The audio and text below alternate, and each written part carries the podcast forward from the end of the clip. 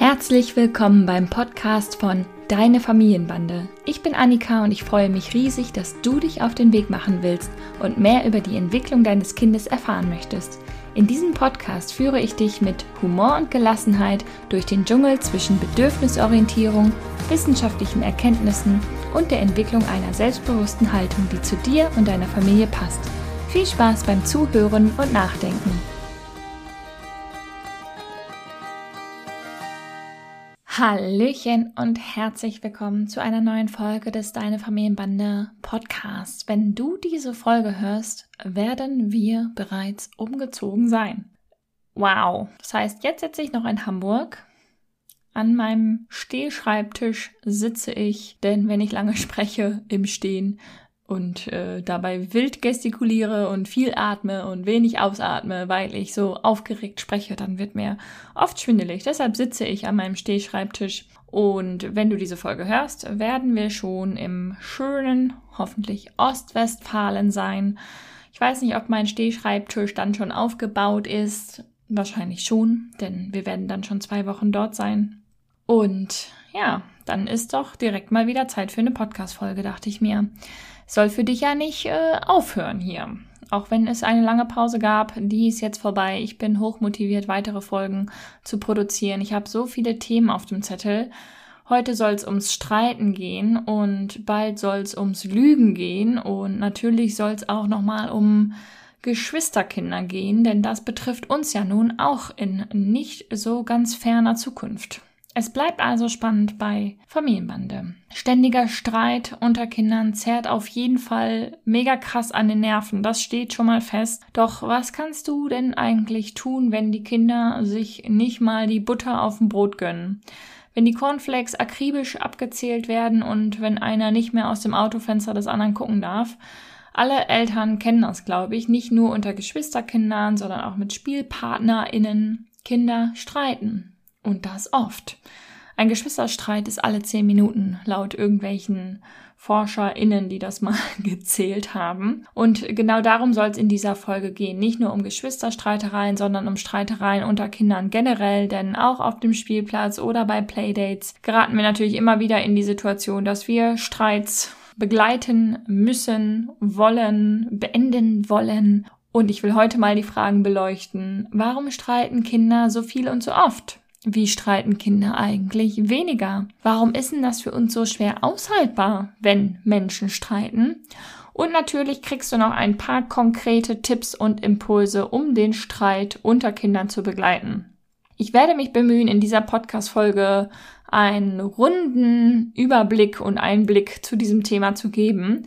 Wenn du mehr möchtest, dann melde dich gerne zu meinem Now Wow Abend zum Thema Konflikte unter Kindern an. Denn natürlich kann ich in dieser Folge nicht alle tiefer gehenden Fragen ganz tiefgründig beantworten.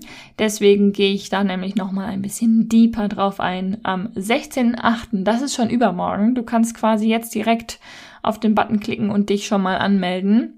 Wenn du mich schon länger kennst und meine Know-how-Abende kennst, dann kannst du mir quasi diesen Vertrauensvorschuss geben. Ansonsten hörst du erstmal rein und meldest dich danach an.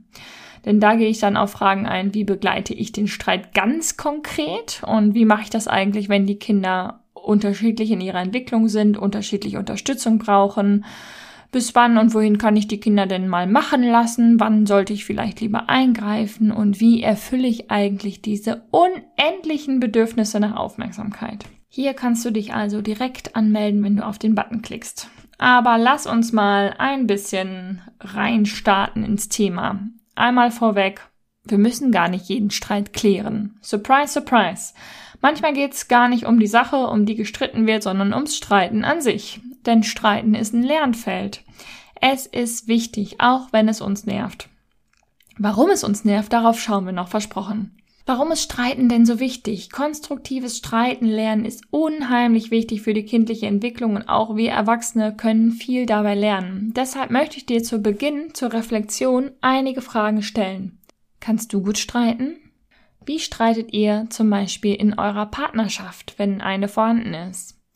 Wie gehst du mit Konflikten im familiären Umfeld um oder im Kollegenkreis? Kinder lernen beim Streiten sich durchzusetzen oder auch, wann es besser ist, nachzugeben und zu verhandeln. Sie lernen nach und nach ihre spontanen Impulse zu unterdrücken und mehr oder weniger zivilisiert miteinander zu reden. Das sind hehre Ziele, die viele Erwachsene nicht erreichen.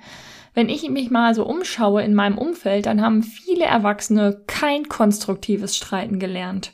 Und viele Erwachsene haben dadurch keine Ahnung, wie sie Kinder gut dabei begleiten sollen. Ich habe es auch erst mit der Zeit gelernt, keine Sorge. Es geht nämlich beim Streiten immer darum, dass unterschiedliche Bedürfnisse aufeinandertreffen und wir irgendwie versuchen, die Erfüllung unserer Bedürfnisse durchzusetzen. Und hier ist schon die erste Herausforderung. Es wäre doch viel schlauer, wenn wir versuchen würden, Lösungen zu finden, wie die Bedürfnisse aller erfüllt werden, anstatt uns nur um unsere eigenen zu scheren. Doch wir alle haben gelernt, dass es im Streit Gewinner und Verlierer gibt, Siege und Niederlagen. Das ist Teil des Problems. Aufgrund unserer Sozialisierung wollen wir alle Recht haben und mit einem Sieg aus dieser Diskussion hervorgehen. Es ist ganz schwer auszuhalten, einen Konsens zu finden wie stark unsere Prägungen, Glaubenssätze und Sozialisierung auf unser gegenwärtiges, also jetziges Handeln wirkt, habe ich in dieser Folge beschrieben, wie du mit deiner eigenen Wut umgehen kannst. Ich habe sie dir verlinkt. Ein Grund dafür, warum wir so sozialisiert wurden, ist zum Beispiel, dass viele von uns mit sehr viel Machtausübung erzogen wurden. Mit Macht und Druck wurden wir als Kinder häufig zu etwas gezwungen, überredet und so weiter, um ein bestimmtes Verhalten zu erreichen. Und wenn wir uns als Kinder damals unterworfen und getan haben, was von uns verlangt wird, dann war alles gut. Dann war der Familienfrieden gesichert und wir wurden gelobt, gemocht und belohnt. Doch unterschwellig sind diese Bedürfnisse, um die es ging, halt trotzdem nicht ansatzweise erfüllt und das führt zu Unzufriedenheit und langfristig zu Bewältigungsstrategien, um damit klarzukommen, dass wir ständig unerfüllte Bedürfnisse haben. Bewältigungsstrategien sind ein Mechanismus der Psyche, um weiter zu funktionieren, sind also erstmal ganz schön klug von unserem Körper und unserem Gehirn. Und das könnten zum Beispiel solche sein wie Reaktionen mit Feindseligkeit, Ärger, Wutanfällen, Regelverstößen, aber auch sowas wie schmeichelndes Verhalten, angepasstes Verhalten, Furcht gegenüber Autoritäten, Schüchternheit, und all diese Bewältigungsstrategien, jeder von uns hat Bewältigungsstrategien und das ist auch erstmal sinnvoll. Trotzdem können wir uns immer wieder fragen, hilft mir diese Strategie gerade in diesem Konflikt oder gibt es vielleicht einen besseren Weg? Bei den meisten Streitereien von Kindern geht es ums Aushandeln von Ressourcen. Bei Geschwistern geht es nochmal intensiver um die Aufmerksamkeit der Eltern und das ist okay.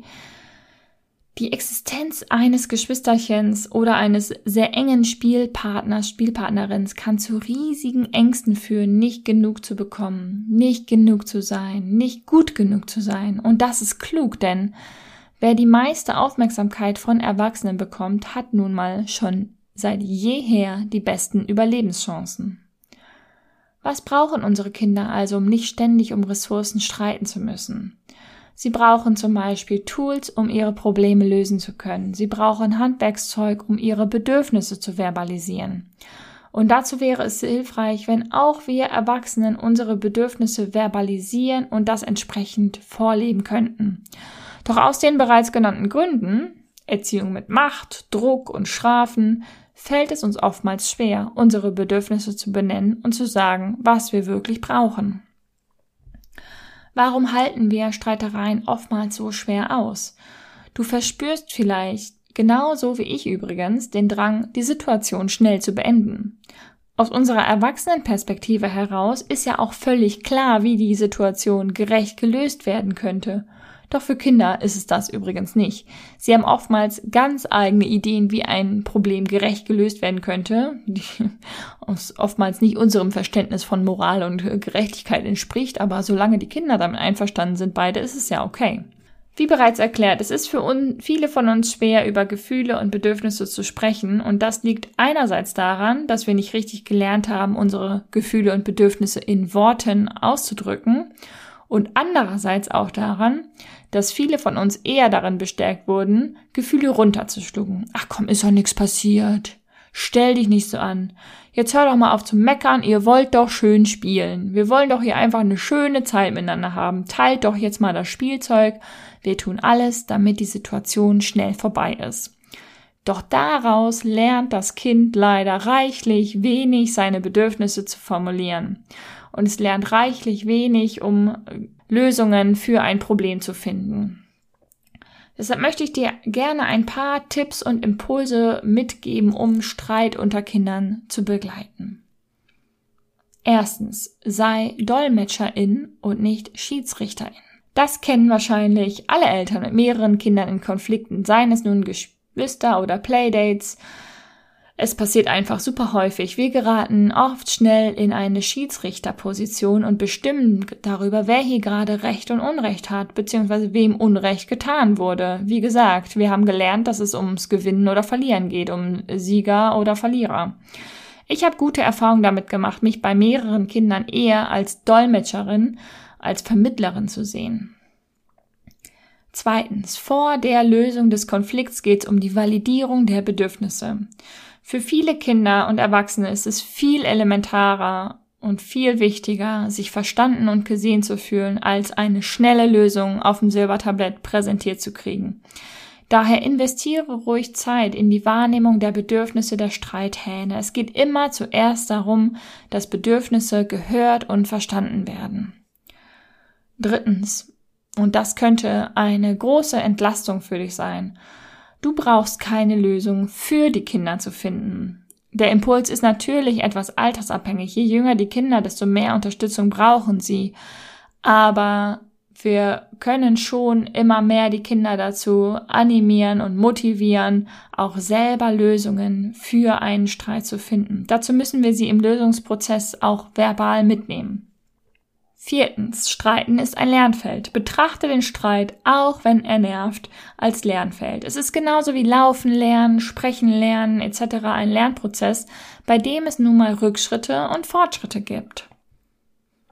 Fünftens, und das habe ich jetzt eigentlich schon sehr, sehr häufig gesagt, aber ist trotzdem wichtig, es geht nicht ums Recht haben, es geht nicht ums Gewinnen oder Verlieren. Dieser Leitsatz sollte bei allen Problemen, die unter Kindern auftreten, immer vordergründig für uns präsent sein. Denn wir wollen ja letztendlich keine Konkurrenzen fördern, sondern das Miteinander. Das ist gerade bei Geschwisterstreitigkeiten unheimlich wichtig, dass wir nicht so schwierige Situationen lösen, indem wir zum Beispiel sagen, ne, wer ist denn schneller angezogen? Also mal ist das auch okay, aber wenn es sowieso schon immer wieder Konkurrenzen und Streitereien unter den Kindern gibt, dann fördert das nur die Konkurrenz und fördert nicht besonders gerade die Kooperation des Miteinander. Vielleicht stellst du dir jetzt aber nach dieser Folge die Frage, wie mache ich das denn konkret? Wie begleite ich jetzt konkret den Streit? Wie mache ich das, wenn Kinder unterschiedliche Unterstützung brauchen? Bis wann kann ich denn machen lassen? Wann muss ich eingreifen? Was kann ich konkret sagen? Wie erfülle ich diese endlosen Bedürfnisse nach Aufmerksamkeit und so weiter? Und wie versprochen, auf diese tiefergehenden Fragen möchte ich beim nächsten Know-Abend eingehen. Der ist schon übermorgen, äh, also am Mittwoch, den 16.08. um 20.30 Uhr. Daher melde dich doch noch schnell an. Den Link findest du zur Anmeldung hier direkt in den Show Notes. Oder auch bei Instagram findest du den Link zur Homepage, wo du dich anmelden kannst. Ich freue mich auf jeden Fall, wenn du dabei bist. Es wird eine sehr interaktive Zeit werden, denn natürlich wollen wir uns eure konkreten Situationen vornehmen und besprechen. Deshalb sei dabei beim Know-How-Abend zum Thema Konflikte unter Kindern begleiten und stell mir dann deine Fragen. Ich wünsche dir einen guten Start in die Woche. Ähm, mach's gut und bald, wie gesagt, in den nächsten Folgen sprechen wir übers Lügen und alles mögliche andere. Wenn du Themenwünsche hast, schreib auch diese mir. Bis bald, deine Annika. Das war die heutige Folge des Deine Familienbande Podcasts. Ich freue mich sehr, dass du eingeschaltet und zugehört hast und hoffentlich auch ein bisschen mitgedacht hast und ganz viele neue hilfreiche Impulse für dein Familienleben mitnehmen konntest. Wir sehen oder hören uns besser gesagt in der nächsten Folge vom Deine Familienbande Podcast. Mach's gut.